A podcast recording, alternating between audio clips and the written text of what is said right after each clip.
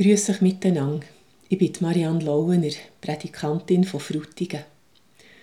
Vor unserem Haus hat es ein Bandeli mit aller Gattung grünem und blühigem, das ich in den letzten 30 Jahren gescheicht bekommen oder selber gekauft und gepflanzt habe. Das kleine Bandeli freut mich alltag, wenn ich daran vorbeigehe, für einen Briefkasten zu leeren.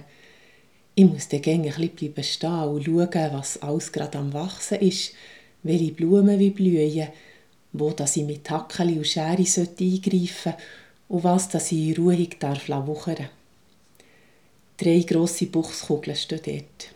Im Sommer blühen dazwischen Rosen, Storchenschnäbel und Gamander. Im Herbst färben sich die Blätter vor Bergenien orangerot und die Bienen freuen sich am Nektar, wo sie in den späten Blümchen vom Bergbohnenkraut noch finden. Im Frühling kommen dann Primeli in allen Farben. Dazwischen sind Schnee und Märzenglöckli gestreut. Und eben, die Märzenglöckli, die haben wir letzte Woche zu Teichen gegeben. Vor dem Bandeli ist ein teeres Wägli, das vom Briefkasten zur Haustür führt. Und das ist seitlich mit Stellplatten aus Granit begrenzt.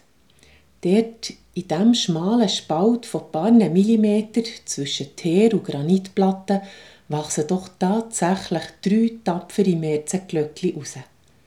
Ich habe sie nie dorthin gesetzt. Es wäre unmöglich gewesen, in diesen Schmalklack ein Blumenzwiebeli zu stossen.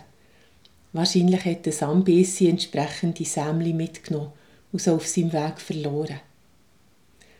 Aus diesen Sämli heraus hat es dort Zwiebeli gegeben.